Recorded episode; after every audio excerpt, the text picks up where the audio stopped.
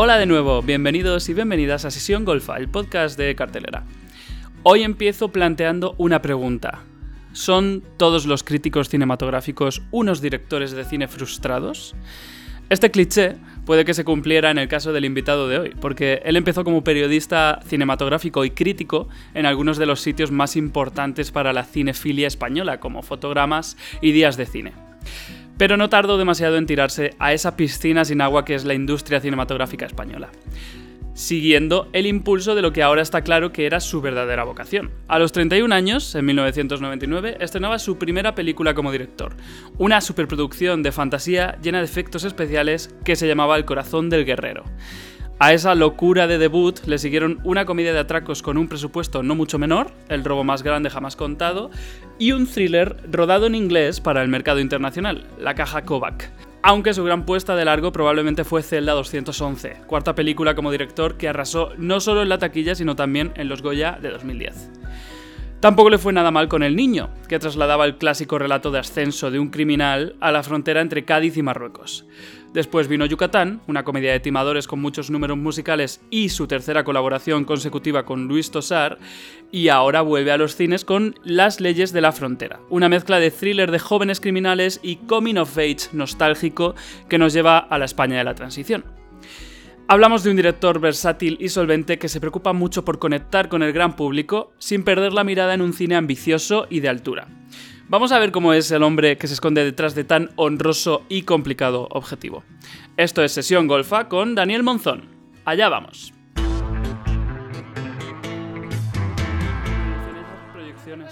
¿Y qué tal es la proyección? ¿Estaba bien? Muy bien, además una sala muy, muy buena. Vale, porque hay, supongo que están pendientes siempre de poner el sonido como tiene que ser, ¿no? Sí.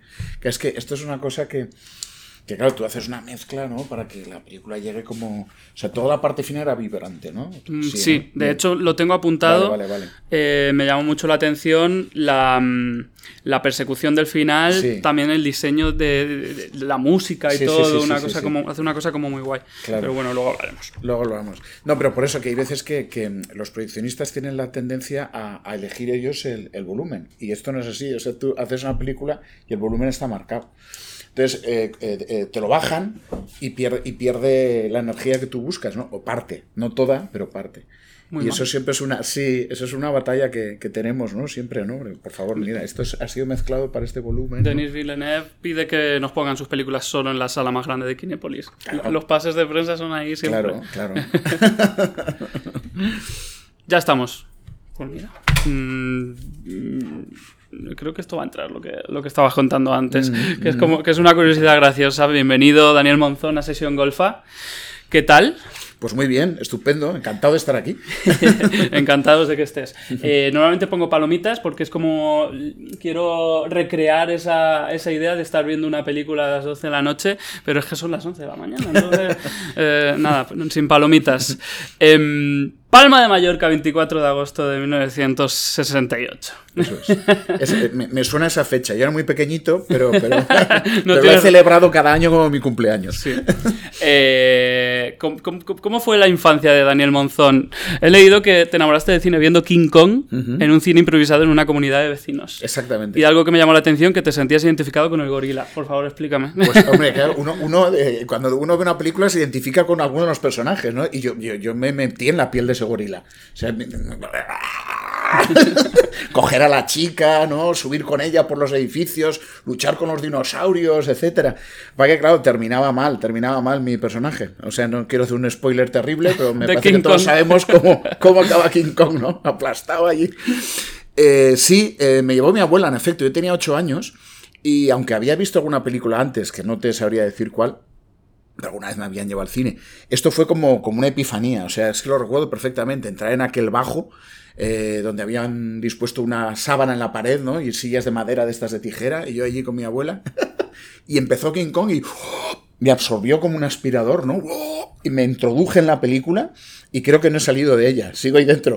o sea, yo eh, eh, me llevó a un mundo, ¿no? Completamente fuera de la realidad, viví durante dos horas una aventura eh, que no, no, cabía de mi, asombro, ¿no? Yo decía, ¿pero qué es esto? Y al salir me obsesioné con la película y me obsesioné con el hecho del cine. Eh, no sabía ni lo que era exactamente, pero yo quería hacer eso. O yo sentía que, había sido llamado a este mundo para hacer eso, para disfrutar de eso. Y me, puse a ver, mi, padre tenía muchos libros de cine y, y, y, yo buscaba fotos de King Kong. Pero luego me, me, empecé a dar cuenta que había otras fotos, que eran otras películas, y a partir de las fotos me imaginaba las posibles historias que había detrás, ¿no?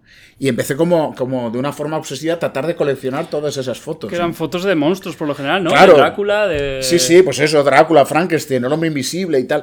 Y quería ver esas películas, pero luego, claro, iba pasando otras páginas del libro y empezaba a ver otras, otras fotos, ¿no? La diligencia de John Ford, Ciudadano Kane, o yo qué sé, Nosferatu, o, o El séptimo sello de Berman, ¿no? Y yo decía, un montón de pelis. Y yo me, me inventaba historias a partir de esas fotos. Y, y, luego cuando veía la película la contrastaba con la idea que me había hecho y algunas veces me gustaba más mi película. Claro.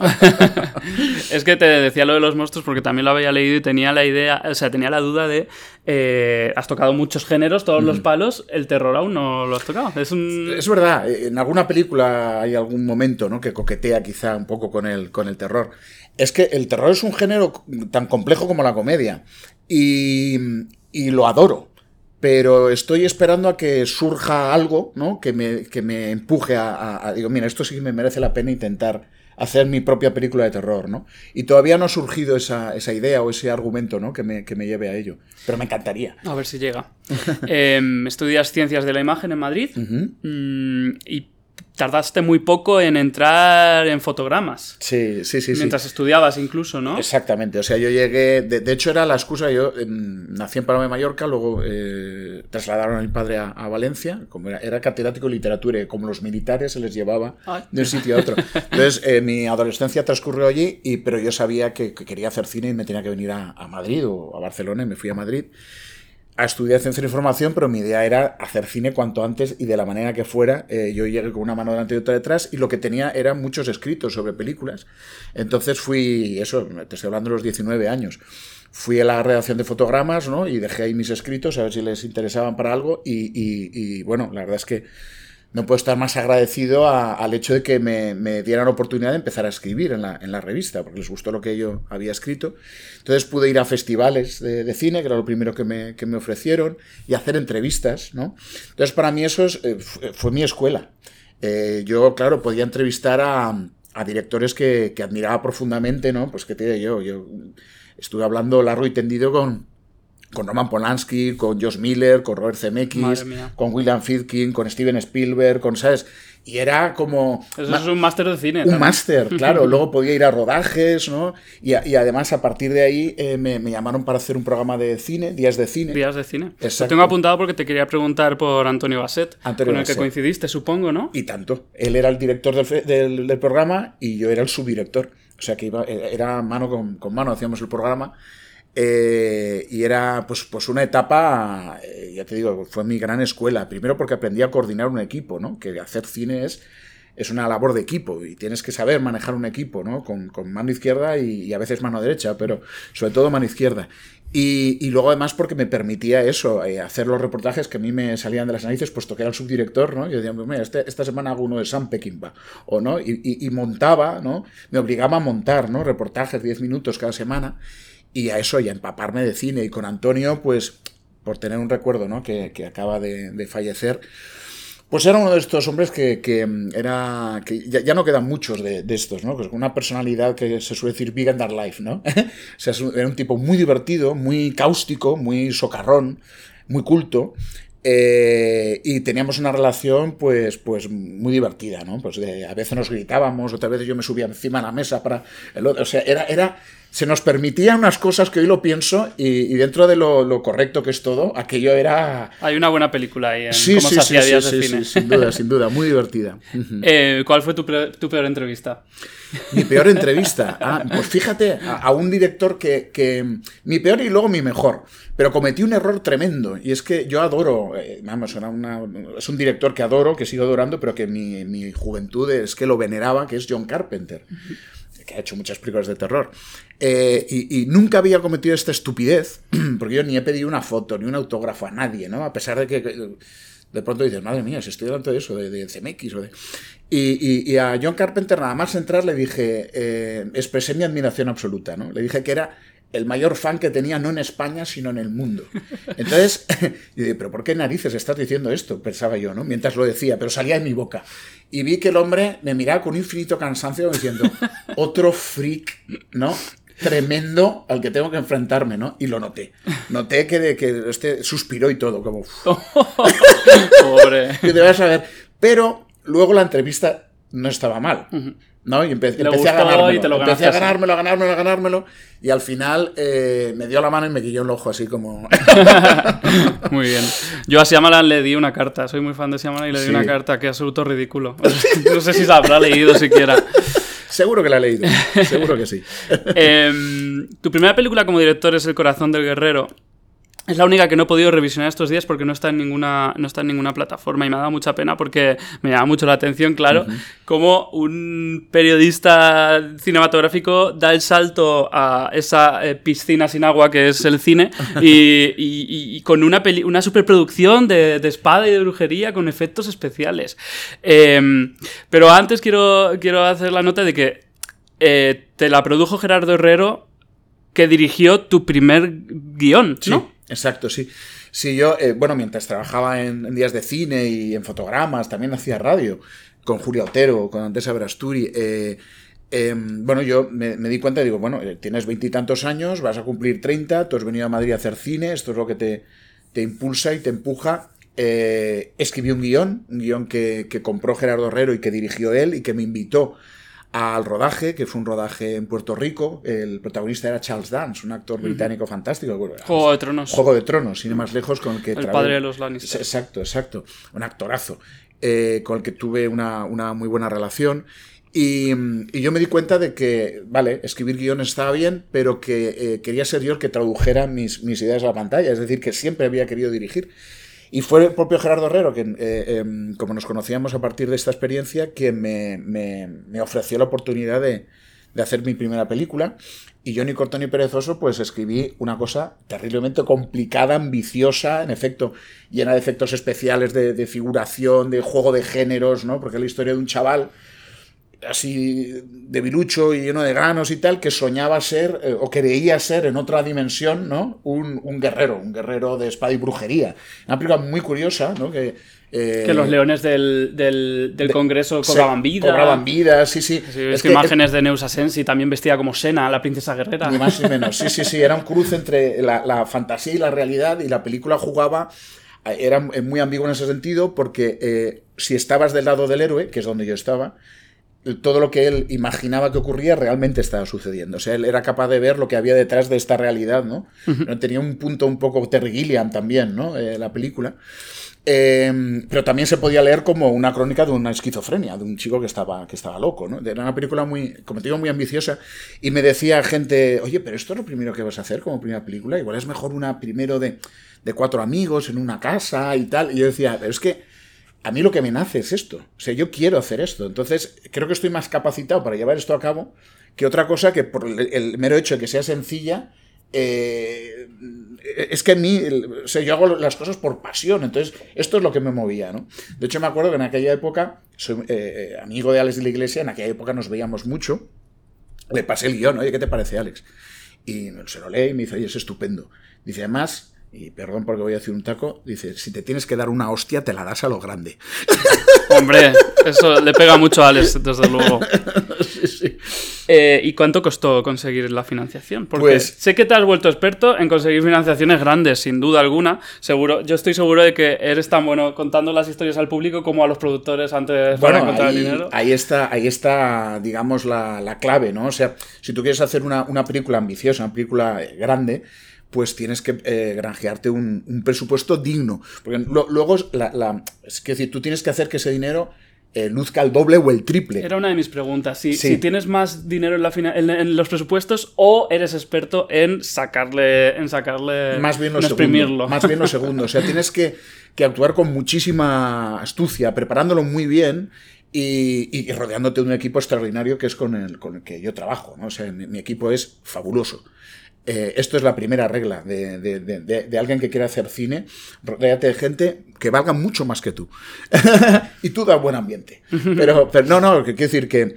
O sea, todo, todo está muy planificado, muy pensado para, para eso, para, para, exprimir ¿no? todo el presupuesto y que además siempre, siempre me ha, ocurrido que me dicen, oye, qué gran presupuesto tiene, ¿cuánto imaginas?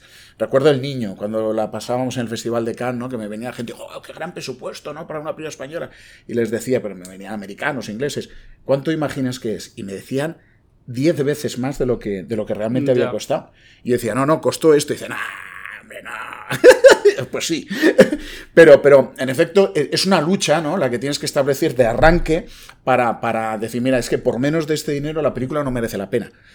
Y, y, tienes que usar mucho pues tu convicción, la vehemencia, ¿no? Como eh, un productor al fin y al cabo apuesta, ¿no? Dice, bueno, venga, de acuerdo, adelante. Entonces, si tiene delante a alguien que siente que lo vive con mucha pasión y que tiene muy claro lo que tiene entre manos, ¿no? Que ahí está tú, tú también tienes que ser un poco actor en ese sentido, ¿no? Porque a lo mejor tú no tienes ni puñetera idea de lo que estás haciendo, pero tienes que demostrar que sí lo tienes, ¿no? Yo creo que mucha gente tiene que hacer eso en su día a día, fuera del cine también. Eh, ¿Y cómo fue ese rodaje? ¿Cómo... Fue maravilloso, maravilloso y, una locura absoluta en el sentido de que queríamos hacer... Eh, eh, o sea, una película de esas características en una España en la que no, no estaba nada habituada a hacer algo así. O sea, es la primera película que yo veo que se tiene que... Antes había un solo departamento de efectos especiales, ¿no? Porque las películas no necesitaban de, este... Claro, es una de las primeras películas que usa muchos efectos digitales. Yo llamo para ello a Félix Vergés, que luego ha hecho películas enormes como Lo Imposible, El monstruo viene a verme y tal, pero cuya prácticamente primera película fue El corazón del guerrero, ¿no? Y yo le conocía y aposté por él. En efectos especiales de maquillaje estaba DDT, que luego ganó un Oscar por El laberinto del fauno, pero su primera película fue El corazón del guerrero, ¿no? Los efectos físicos fue Raúl Romanillos, con quien he trabajado luego mucho y que ha hecho cientos de películas. Pero yo dividí eh, los efectos en tres equipos, ¿no? Que me decía el productor, ¿pero qué dices? Y con un, un, equipo basta. Y digo, no, aquí no basta. Aquí además hay que, tienen que ser eh, especializarse cada uno en una parte, ¿no? Em, ¿Y eso te venía a ti esa idea por, alguna película? Por, bueno, por un lado, por Spielberg o por algo. Claro, exactamente. Todo esto que yo iba aprendiendo, ¿no? Cuando yo hablaba, pues eso, con un CMX, con un. Eh, me daba cuenta de que, de que sus películas mm, se especializaban, ¿no? Los, departamentos de efectos especiales, eh, o sea, tú no podías coger a, una persona para que te hiciera efectos especiales de maquillaje digitales, que era algo completamente nuevo. Entonces, eh, ya te digo que en ese sentido es una película muy pionera. luego, pues, mi director de fotografía, con el que he repetido, es como mi hermano, Carlos Gussi, pues había hecho Acción Mutante, que era una película que de alguna manera sí que anticipaba un poco lo que fue el corazón del guerrero, ¿no? que había jugado con maquetas, con efectos, etc.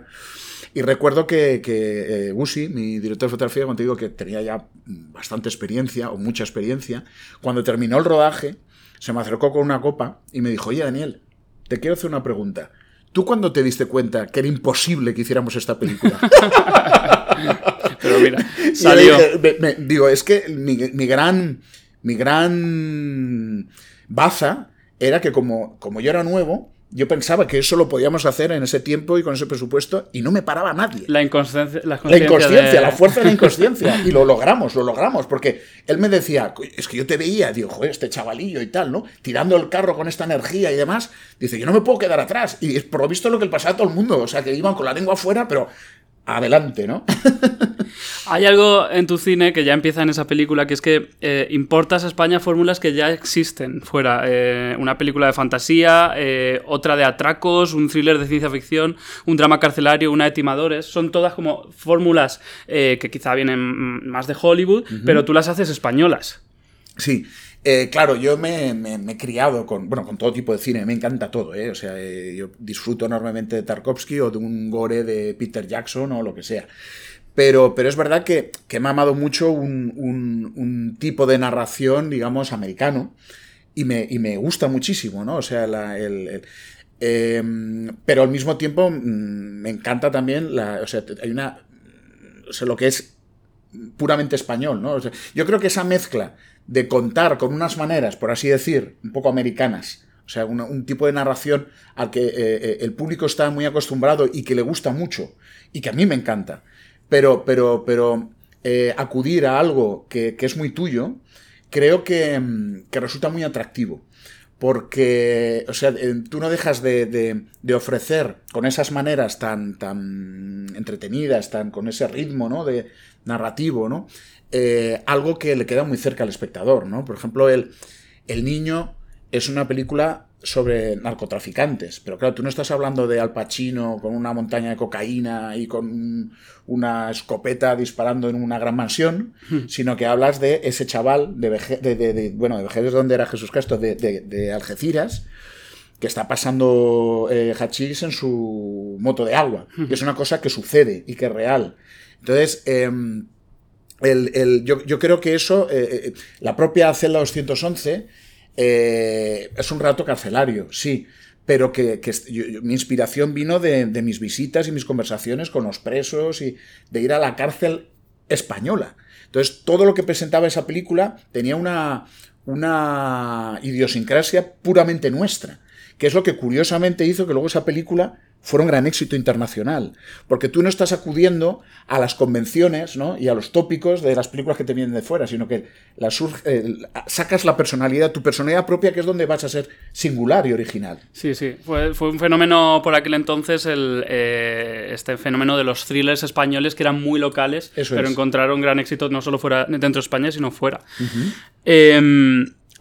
Ahí has introducido un concepto que es eh, tu preocupación por entretener al público, que es algo exótico en, un director español, ¿no? bueno, yo creo que el gran pecado del cine es, o sea, el gran mandamiento es no aburrirás, ¿no? Hombre, Quiero decir, em, uno tiene que. Yo, hago las películas siempre pensando en la sala de cine, lo primero. ¿no? Eh, luego se pueden disfrutar y se deben disfrutar en, en, yo qué sé, en un smartphone si quieres, ¿no? En el iPad, en el ordenador, en, la tele. Pero, pero o sea, el, primer lugar en el que yo pienso es el cine. Y el cine em, te proporciona ese maravilloso lienzo en blanco, ¿no? Que es la pantalla, que está sentado eh, frente a unas butacas. Y en esas butacas tiene que sentarse gente y esa gente ha de disfrutar, ¿no? O sea, si te concede el privilegio de dejar que, durante unas horas tú inundes con tus cosas, ¿no? Ese lienzo, proporciona entretenimiento. A mí me gusta todo tipo de cine, como te digo, pero, pero el que más me gusta es aquel que ofrece una visión personal del mundo y de las cosas, ¿no? El que realmente, bueno, pues hay una autoría allí, ¿no? Que decir, yo quiero contar esta historia, necesito contar esta historia y quiero compartirla con vosotros, pero de la manera más entretenida posible. Y muchísimos ejemplos de enormes películas, grandes películas, que no aburren, es más, que son terriblemente entretenidas, ¿no? O sea, mis dos héroes de, la infancia eran, bueno, Hitchcock, que no puede ser un tipo más eh, volcado, ¿no? Mm. Al, público, ¿no? Y, y, bueno, Orson Welles, que era un tipo que, que, que, bueno, era un genio absoluto, pero cuyas películas tampoco aburren nada. Que si tú te ves Ciudadano Kane, te la puedes ver 14 veces. Y es que es, eh, te pasa como un suspiro, es una película de más de dos horas. Y, era, eh, digamos, un, artista, si quieres, más, a lo mejor un poco más intelectual, pero, que, pero cuyo cine era arrollador, ¿no? Eso es lo que yo creo que, que yo lo intento humildemente, a veces lo conseguiré más o menos, ¿no? Pero, pero mm, no hay nada, no hay una recompensa mayor, después de estar tres años, que es lo que me lleva de vida más o menos cada película, que estar en una sala donde hay, hay gente, a ser posible mucha gente, y que veas que le atrapa aquello que, que, has estado tú pergeñando para, para, para, para comunicarte, ¿no? Para... Y esto de la sala es importante porque estaba viendo ayer Las leyes de la frontera, la película que estás presentando, y precisamente llevo unos días viendo películas tuyas pues en el ordenador, en la tele, en casa, incluso, mm, perdón, pero cocinando en el móvil. y es verdad que tus películas, mm, dime qué piensas de esto que he pensado, pero eh, proponen un viaje siempre. Es, un viaje, puede ser un viaje a, Palma de Mallorca eh, en, en, el thriller La Caja Kovac o un viaje a a, una celda o un viaje a un barco. Y en las leyes de la frontera es un viaje incluso temporal, un viaje a, una, época eh, de la que luego hablaremos. Y ese viaje se, disfruta mucho más en la gran pantalla. he descubierto yo esta semana porque he disfrutado mucho más de las leyes de la frontera que de las otras. También, si estás fregando los platos y viendo una película, a lo mejor eh, influye, pero bueno, así es la vida del, periodista cinematográfico. Eh, así es, así es. O sea, tú propones Totalmente de acuerdo. Una película es un viaje. Ha de ser un viaje para el espectador. Algo le, ha de pasar. Igual que tú coges y te vas un fin de semana a Cuenca, ¿no? Y te pueden ocurrir, cosas o no. Dices, pues me ha gustado Cuenca o no me ha gustado Cuenca, por cierto, muy bonita Cuenca. Las casas colgantes. Pero muy bonita, sí. Esto, esto es un viaje para el espectador, ¿no? O sea, tú ofreces un universo, ¿no? Que durante dos horas en el que ha de eh, introducirse el espectador y, que le pasen cosas, emocionalmente hablando, ¿no? Entonces, em, sin duda, eh, eh, ha de ser así. Que por cierto, para mí también son un viaje mis películas, ¿no? O sea, yo hago, hago un, viaje con cada una de ellas, ¿no? Y lo disfruto a muerte y lo cuido y lo mimo para poder ofrecérselo al espectador. Y sin duda, la, menor, la mejor manera de hacer el viaje, o sea, si tú quieres ir en primera, es en, el, en la sala de cine. ¿No? Porque o sea, el tamaño de la pantalla, ¿no? La atención que, que, que, que tú haces cuando estás sentado, ¿no? Ante una, una, pantalla iluminada donde todo lo demás es oscuro, tu atención está absolutamente metida allí, ¿no? Cuando estás fregando los platos estás atendiendo, pero no estás metido dentro de, la, de, ese viaje, ¿no? O sea, estás, pues, pues eso, estás yendo en, no sé, en, patín, en patinete, ¿no? En vez de en, Concord. Y, y, luego además hay algo también de, del compartir que, se te esté contando una historia a la vez que mucha gente que no conoces, pero que notas la. Hay una energía allí, ¿no? Hay una sensación que es bonita, ¿no? De somos seres humanos, somos gregarios y nos gusta estar con, otras personas. Y, de pronto que te cuenten un cuento, ¿no? A la vez a un montón de gente que está atendiendo. Hay algo allí como de ritual, casi, que es, es muy emocionante. Y luego no nos olvidemos. O sea, yo eh, eh, toda la disposición de, los altavoces en un cine, ¿no? el 5.1, el Atmos, el 7.1, eh, está hecha para, envolver al espectador. Y yo a la mezcla de sonido y al diseño de sonido le doy una importancia tremenda. Tú viste ayer las leyes de la frontera en un cine y, dime si no fue, en efecto, la experiencia sonora no fue espectacular. en, el clímax lo noté muchísimo. Eh, pensaba mucho en, la, en, el diseño sonoro porque creo que eh, tienes varias formas en tus películas que se ven de vez en cuando de introducirnos en, el, en lo subjetivo de los personajes y a veces es, es por el sonido. En, En, el, en el robo más grande jamás contado, recuerdo que había un personaje que le daba mucho miedo volar o, o algo así y cada vez que él entraba en pánico, eh, utilizabas una música de violines como muy, muy esperpéntica que, te, te, hacía al propio espectador un poco entrar en pánico también. Porque era muy... También lo noté con algo de la caja Coba que no, no recuerdo porque no lo, no lo, he apuntado. Y también lo notaba eh, en las leyes de la frontera cuando el, el protagonista está pasando por este, eh, este portal un poco dimensional que es la calle de las prostitutas, de, de, la parte buena de Girona a la parte mala de Girona. Y, y tienes estos planos estos primeros, primerísimos primeros planos de las prostitutas, así como, como eh, atosigándole, ¿no? Sí, sí, sí. Eh, ¿Te interesa esa introducción en, el, en, el, subjetivo del personaje? Absolutamente, absolutamente, sí. De hecho, en la serie de Frontera, eh, Nacho digamos que son los ojos del espectador, ¿no? Entonces, tú te introduces en esa banda desde él, ¿no? Y acabas formando parte de la banda. Igual que en Celda 211, tú te introducías en ese mundo de, los presos y del motín. Por Alberto Amán. Por Alberto Amán, ¿no? Y acababas eh, mm, eh, metido en ese, en ese berenjenal igual que él, ¿no? que también había un tratamiento sonoro eh, realmente muy, muy sofisticado. Me ha hecho mucha gracia esto del portal dimensional porque tienes toda la razón, o sea, la fita se atraviesa, ¿no? Ese, esa especie, hay, como, como, una especie de tránsito, ¿no? Hacia la plaza de la Font, donde le asaltan, es como el túnel del terror, ¿me acuerdo? Sí, sí, sí. Me ha hecho mucha gracia esa, esa, idea, sí, sí. Te quería preguntar, vamos a llegar después a Zelda 211, te quería preguntar por la caja Kovac, porque me parece que antes de Zelda 211 y este fenómeno que decíamos de, de, de thrillers locales, eh, me llamó la atención que la caja Kovac es una, es una, una coproducción, ¿era británica? o... sí con, con Inglaterra y, no tiene ese espíritu de lo local, ¿no? O sea, está rodada en inglés y está hecho para, el mercado internacional, mirando al mercado internacional, ¿no? Pues mira, esto, eh, alguien que, ha disfrutado tantísimo, ¿no? Con, el cine eh, hablado en inglés, ¿no? Pues por, un momento me, quise, quise permitir, digamos, el, no sé cómo decirlo, el capricho, el lujo, la, de, de rodar en inglés, ¿no? Y, disfruté mucho, disfruté mucho, ¿no? O sea, conté con Timothy Hutton, que es un actor estupendo, con su Oscar de Hollywood bajo el brazo, ¿no? que trabaja con gente interesantísima que admiro, ¿no? Sidney Lumet, John Schlesinger, Robert Redford, etc. Robert De Niro, etc. Eh, em, bueno, venía también fue una experiencia eh, terriblemente interesante, donde yo aprendí muchísimo, porque no solo tenía a Hatton, que venía de una escuela del Actors Studio americano, luego tuve a David Kelly, un actor maravilloso británico, que venía a hacer Charlie la fábrica de chocolate con, con Tim Burton, ¿no? Eh, que es de una escuela británica, ¿no? De, esta escuela de, la Royal Shakespeare Company, ¿no? De un tipo que se sabe el texto, que tal, que es exquisito, ¿no? Frente a Hatton, que era alguien que, quería refrescar constantemente, ¿no? Eh, eh, cada toma, ¿no? Proponía una cosa distinta, tal. Y la escuela profundamente española, que era Lucía, Jiménez, ¿no? Que, venía, pues eso, de esa, de esa escuela, digamos, más de intuitiva o más dramática, eh, que te dejas llevar, ¿no? era conciliar tres, tres actores, cada uno de, una, de un sitio completamente distinto. Y supongo que para Lucía fue un gran reto porque rodar en inglés. Claro, en efecto, era un gran reto. Entonces, eh, y era una película además que rendía tributo a, pues eso, uno de mis, de mis eh, héroes de infancia, que era Hitchcock. Por supuesto, no, trato no trataba de compararme con él, pero sí era una película que era un poco una, una película de misterio, de suspense, elegante. Y, un poco tenía un poco también alma de, de, de, The Twilight Zone, ¿no? Era como un como uno de esos episodios, ¿no? de, ciencia ficción, ¿no? De estos que, que sucede.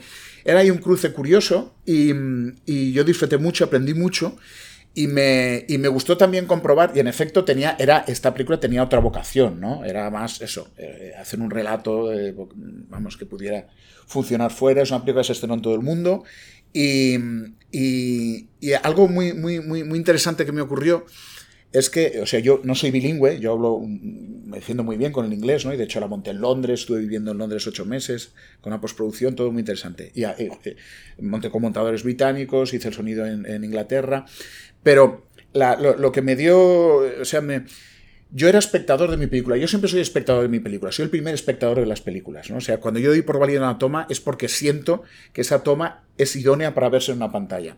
Pero aquí había una distancia. Porque yo estaba escuchando en inglés mi propia película, que no es mi idioma. Y entonces eh, tenía una distancia mayor sobre el material. La estaba viendo, o sea, quizá eh, era más frío. Mi, contacto con mi propio material resultaba un poco más frío. Y de hecho, entendiéndola, habiéndola escrito y montada por completo la película, y, hasta que no se subtituló, y yo la vi subtitulada, no acabé de tener la misma cercanía que cuando tienes con tu propio idioma, porque claro, es una cosa cultural. Qué curioso. Sí, muy curioso. Y, me encantó la experiencia y volvería a repetirla si, si, si aparece, pero también decidí que, porque yo tengo un representante en Los Ángeles, ¿no? Que me ofrece cosas y tal, al que le digo sistemáticamente, no, gracias Robert, no, gracias.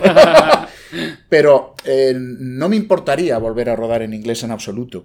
Pero, pero eh, realmente sí noto que mi cultura, que todo, ¿no? Mi, mi, Em, es mucho más cercana y más estrecha cuando, cuando ruedo en mi propio idioma. ¿no?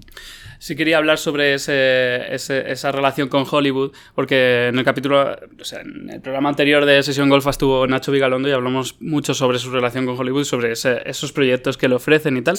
Y yo he leído que a ti te ofrecieron eh, hacer tú mismo el remake de Zelda 211 con Russell Crowe.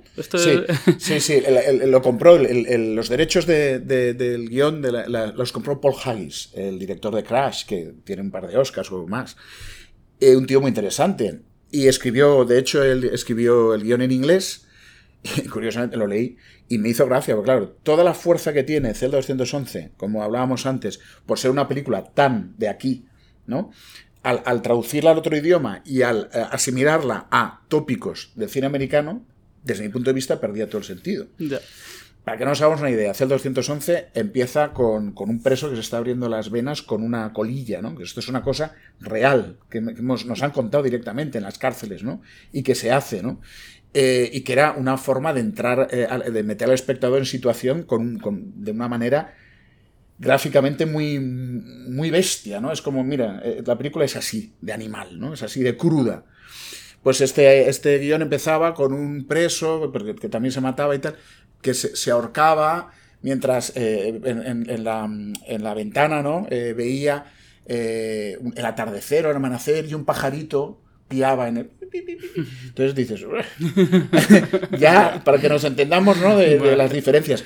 Pero bueno, más allá de eso, pues yo no había leído el guion cuando, cuando me, lo me, lo ofrecieron y me dijeron, oye, vente a Hollywood y haces un remake de tu película, como han hecho bastantes directores, sin más lejos, Michael Haneke, que hizo Michael Haneke con Funny, Funny Games, Games. plano por plano, ¿no? O sea, ¿Qué, es, y- qué ejercicio más qué curioso. ejercicio más, desde mi punto de vista, baldío. Sí. Y yo les dije, les dije, pues mira, os lo agradezco mucho, ¿no tenéis otra cosa que ofrecerme? No, hombre, pero esta película que nos encanta y tal. Digo, sí, no, a mí también me gusta, la verdad que estoy muy contento con ella, pero es que ya la he hecho. Claro. No, no le veo sentido volverla a hacer. Pero tío, pero es que Russell Crowe eh, quiere hacer mala madre. Y digo, no, pero perdona, mala madre es Luis Tosar. Entonces no, no, no lo concibo de otra manera. No, no, no me interesa esta. esta... Pero sí me, me han ofrecido bastantes cosas. Superproducciones muy grandes, ¿no? Recuerdo que mi representante una vez me, me- bueno, me ofrecieron hacer Furia de Titanes 2, ¿no? Que era, me llama, me escribe un mail este, oye, Da- Daniel, no sé qué, tienes aquí esta propuesta. Y yo estaba escribiendo el niño con mi co-guionista, con Jorge, y le escribo, pi, pi, pi, gracias, no me interesa, pum, y lo envío. Y me dice Jorge, ¿no te lo quieres pensar un momento? Y digo, me voy a pensar, estamos haciendo nuestra película, ¿y qué pinto yo ahí? Inmediatamente recibo al móvil, pip, pip, una- un, un mensaje de, de mi representante que luego me di cuenta, como era- él vive en Los Ángeles, que eran las 4 de la mañana. O sea que el tío estaba pendiente. Oye, eh, perdona, quiero em, concretar. No sé si te has enterado bien de lo que te ofrezco. Es dirigir Furia de Titanes 2 con 160 millones de dólares. Digo, sí, sí, me, me he enterado. I'm not interested. Dice, ok, Daniel. Es que la imagen que veo es como si si aceptara sería tirarte a un volcán y ser engullido por el. Ni más ni menos. O sea, claro, es como, eres un engranaje en una maquinaria brutal en la que no tienes realmente, es como, bueno, y ahí está el director, y es un tipo ahí que está sentado y que dice cuatro cosas, pero, pero ¿qué tienes que aportar tú a algo como eso, no? Eh, acabas de mencionar a Jorge, Guerrica Echevarría. Sí. Me parece muy interesante que desde Zelda 211 os convertisteis en colaboradores. Incluso antes, en El robo más grande jamás contado, mi segunda película, eh, que es una comedia, eh, un cruce era entre, entre, de nuevo, un cine muy español, Atraco a las tres, y, y el espectáculo americano, Misión Imposible, ¿no? Aquí no era, no era Tom Cruise, ¿no? El que se descolgaba del techo, sino Javier Ayer, ¿no? Ese actor eh, también ahora desgraciadamente eh, ya afinado, pero, pero ese, ese, ese actor pequeñito, ¿no? Que salía mirado de, de petinto y tal, y era Resines que quería robar el Guernica de Picasso, ¿no? Hacer una gran- un gran robo para ser celebrado y, y recordado en los anales de, de la delincuencia y tal. Pues eh, ya en El Robo, que fue mi segunda película, eh, yo, yo, que a Jorge lo conocía de, pues eso, éramos colaborador amigos. de Alex de la Iglesia, Exactamente, o sea que- yo le conocía desde Acción Mutante a Jorge, al que admiraba y admiro. Y le pedí, por favor, que, que me ayudara porque el guion era muy largo y yo no sabía qué desbrozar, qué quitar para que fuera... mm, Digo, a ver si me voy a cargar lo más divertido. Y entonces ya colaboramos en esa segunda película. En la caja Kovac ya le invité, yo, yo escribí un primer borrador y le invité y él ya escribió conmigo. Y en Zelda 211, desde Zelda 211 somos uña y carne, ¿no? Y, y sí, antes te decía que hacer una película es una aventura, una aventura personal, y a mí no se me ocurre mejor compañero de aventuras que Jorge Guerrica Echevarría, ¿no? O sea, con él, o sea, confío plenamente en él, es, es un frontón maravilloso, es un hombre, un talento extraordinario, y te, y te evita también toda esa parte de angustia. Yo, El corazón guerrero la escribí solo, y que habla de un personaje que puede ser un esquizofrénico, el esquizofrénico era yo cuando lo escribía. Porque si de pronto estás escribiendo y dices, es maravilloso, esto es maravilloso. Entonces lo dejas, ¿no? Estás cansado, te vas a la cama, es una mierda, es una mierda absoluta. Entonces lo vuelves a abrir, bueno, no está tan mal, corrijo esto, tal. No, yo creo que está bien. Y volvías y, Dios, no, no, no, no, no, no te va a interesar a nadie. O sea que una cosa terrible, que cuando tienes un, compañero, ¿no? además tan sólido, ¿no? Como es Jorge y tal, pues construyes, ¿no? Desde una serenidad, aunque hay momentos de angustia y tal, pero que... Y, luego además que, que, como te digo, esa aventura, por ejemplo, en Cela 211 directamente fuimos a las cárceles, ¿no?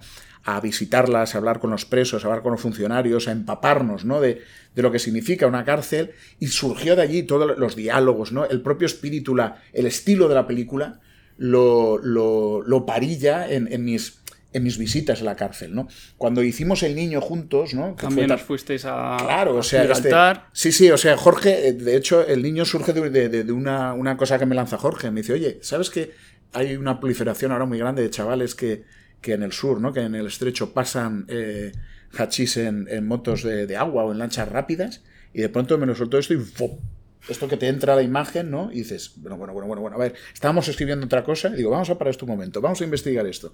Y decidimos eso, irnos al estrecho, que era una zona que por aquel entonces no se había usado en cine, nadie había tratado de, un espacio tan, tan peculiar, ¿no? Tan, tan lleno de historias, ¿no? De, de aventura, de, también de belleza, ¿no? Porque sí, es muy cinematográfico. Muy cinematográfico y no se había hecho nada. Y allí nos fuimos ocho meses a vivir la aventura, es decir, a empaparnos del sitio. Hablamos con gente de vigilancia aduanera, de la Guardia Civil, de la policía, fuimos a las fronteras, eh, fuimos a los campos de marihuana, cruzamos a, Marruecos, pero es que también hablamos con la gente que, que, en fin, los plantadores de marihuana con los delincuentes que cruzaban eh, hachís en lanchas rápidas. Hablamos con las dos partes, nos empapamos. Yo concretamente además sobrevolé el estrecho en, en helicóptero con vigilancia aduanera pero también crucé el estrecho en lancha rápida. ¿Sabes? Porque Pasaste hachís con... Bueno, no lo pasé yo, pero hay que decir que quería vivir la aventura, ¿no? Para poderla transmitir, ¿no? Podríamos hablar durante dos o tres horas sobre Zelda 211 El Niño, Yucatán, pero vamos a hablar ya de las leyes de la frontera, que nos quedamos sin tiempo. Eh, por, por, hilarlo de alguna forma, ¿cuál ha sido la, la, la documentación que, has hecho, que habéis hecho para las leyes de la frontera? Las de la frontera parte de la novela de Javier Cercas, ¿no? Que es lo que en esta, esta, vez se me mete dentro, ¿no? Porque a mí se me tienen que meter las cosas dentro y sentirlas con mucha Bueno, la novela de Zelda 211 y la de leyes de la frontera, te he leído que las dos dices que las leíste en una noche. Me pasó lo mismo, con una y con otra. O sea, que, que, sí, además yo creo que la noche es como propicia para cuando te tiene que entrar algo. Y me ocurrió lo mismo, o sea, me las leí de un tirón y, al terminar dije, eh, quiero hacer la película, ¿no? O sea, o sea fue la, la, la contundencia con la que me golpeó, ¿no? En ambos casos las, las novelas. Eh, o sea que digamos que el material de partida es el de la novela de Javier, pero eh, sí que hicimos nuestra búsqueda. Mm, sobre todo queríamos hablar con supervivientes de, los kinkis. No quedan prácticamente. O sea, todos los kinkis fueron o abatidos a balazos por la policía o murieron con un mal pico de heroína en, en una vena. Pudimos hablar con el Pera, que es alguien que eh, tiene hasta su propia película, Volando Voy, y que, y que de alguna manera fue absorbido por la sociedad, ¿no? por este lado de la frontera. Porque era un chico, él, de que a unos 9, 10, 11, 12 años, conducía como un diablo, eh, que de hecho era pequeñito y tenía que conducir de pie, o se ponía como, como, como tacones, ¿no? Como aquel personaje de, Indiana Jones y el templo maldito, ¿no? El tapón, ¿no? Que va con unos taconazos para apretar los, los, los pedales del coche. Eh, y, nos, y nos, bueno, pudimos contrastar todo lo que nosotros llevábamos escrito y tal con, con su recuerdo de, de, toda aquella etapa, porque él sí, era un kinky, este era madrileño, y, y, por ejemplo le preguntábamos, oye, tal y como reflejan las películas de Eloy de la Iglesia o de, de La Loma y tal y cual, la policía era tan, tan, eh, o sea, sacaba el, el arma y disparaba con esta alegría a los chavales de, vuestra edad y tal igual, porque realmente claro, era una policía que todavía tenía toda la remora del franquismo. Claro. Y que era de una violencia exacerbada. Y, pero nos, aún así nos chocaba cuando veíamos la película. Esto un poco exagerado, ¿no? No, no, no. Él nos aseguraba que, era así de bestia la cosa, ¿no? Y de hecho dice, mira, recuerdo una vez que robamos un 131 y, y, bueno, nos recorrimos hasta Madrid con, varios coches detrás hasta que conseguimos esquivarlos y tal, y cuando ya abandonamos el coche que lo tiramos, nos entretuvimos en contar los agujeros de bala y superaban los 131 de, de, la marca del coche y tal. Y él fue absorbido, digamos, por, como te decía, por este lado de la frontera, porque al final lo, lo, le propuso la propia Guardia Civil que enseñara a conducir a sus agentes con la misma pericia con la que él conducía de crío y tal, ¿no? Pero digamos que esa fue nuestra... Hombre, y luego, evidentemente, también yo, yo lo que hice fue una, una, reconstrucción de la época, ¿no? La película reconstruye aquella España 78, que esto era una de las cosas maravillosas que, que ofrecía el argumento, y, claro, estuve buceando en, en todo tipo de... aparte de mi recuerdo, porque yo era un niño en aquella época, pero lo viví y, tengo mi propio recuerdo. Pero me documenté muchísimo, ¿no? Para recrear esa Girona del 78 y esa España de la, de la transición. De hecho, me, da me dio la sensación de la película que te interesaba casi tanto ese propio viaje nostálgico, esa recreación, como la historia en, sí, sí, mismo. Sí, de alguna manera, eh, claro, esta es una historia de amor este amor adolescente, ¿no? Eh, y muy sexy, debo decir. la película es sexy. Sí, absolutamente, sí. es que salí de ella diciendo, eh, creo que la película pretende, pretende ser todo lo sexy que, que llega Totalmente. Además, es muy curioso, es la primera persona que me lo dice, ese adjetivo, porque lo tuve en la cabeza. Es, que yo lo vi. Sí, sí, sí, sexy, eso es, ni más ni menos.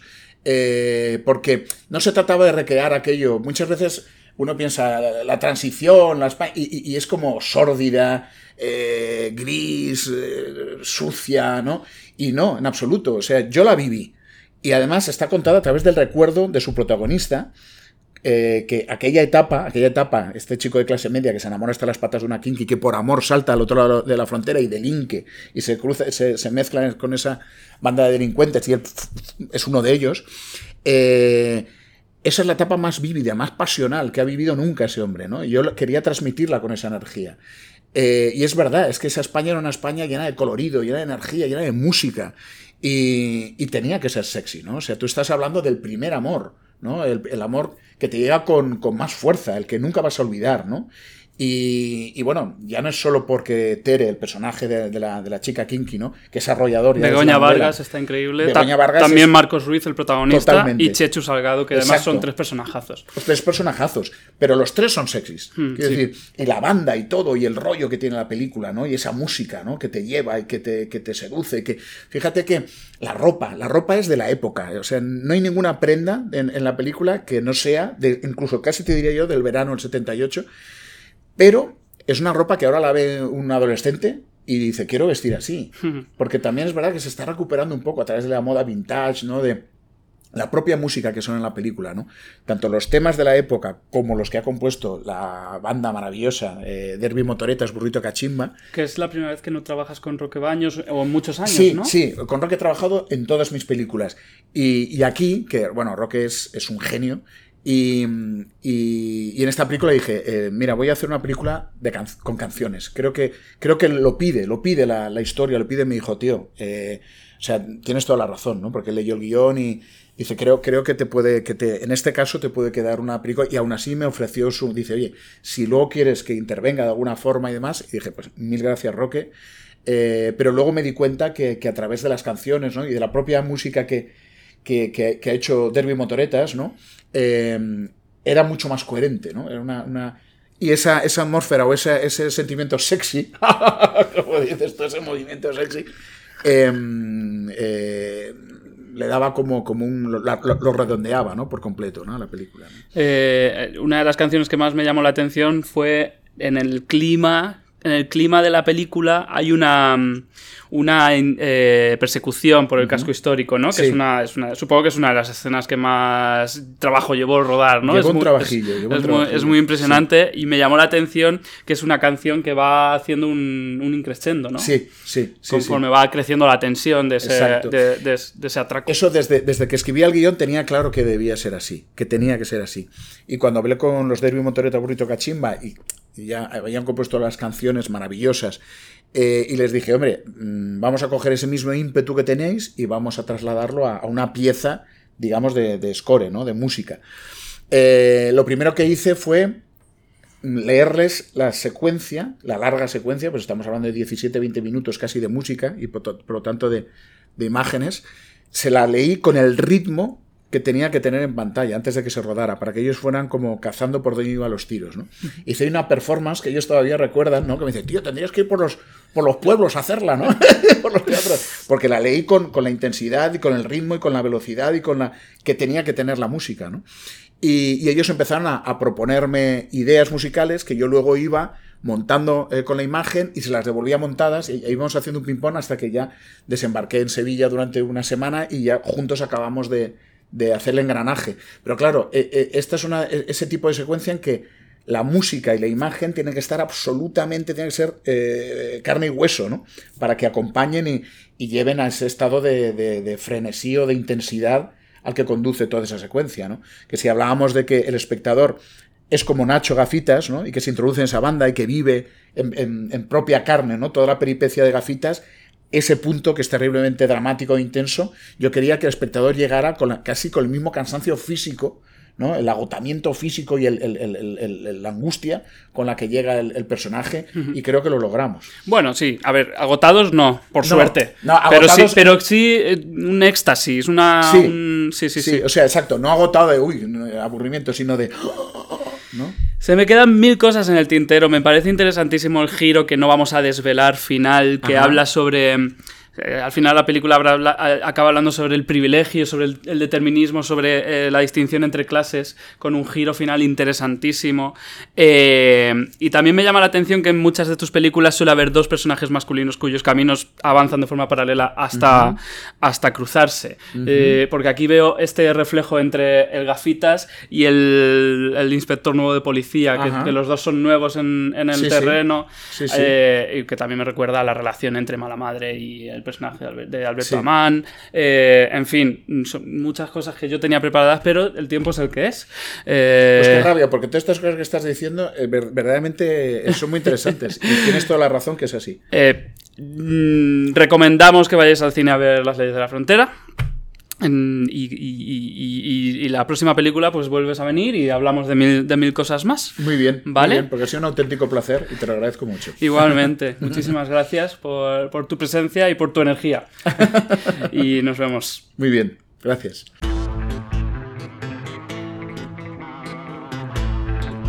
Pues así ha sido una nueva sesión golfa con Daniel Monzón. Muchas gracias por seguirnos, por escucharnos. Si os ha gustado el programa, compartidlo, ya sabéis, es muy importante. Comentadnos. Mm, os quiero mucho. Hasta la próxima sesión golfa.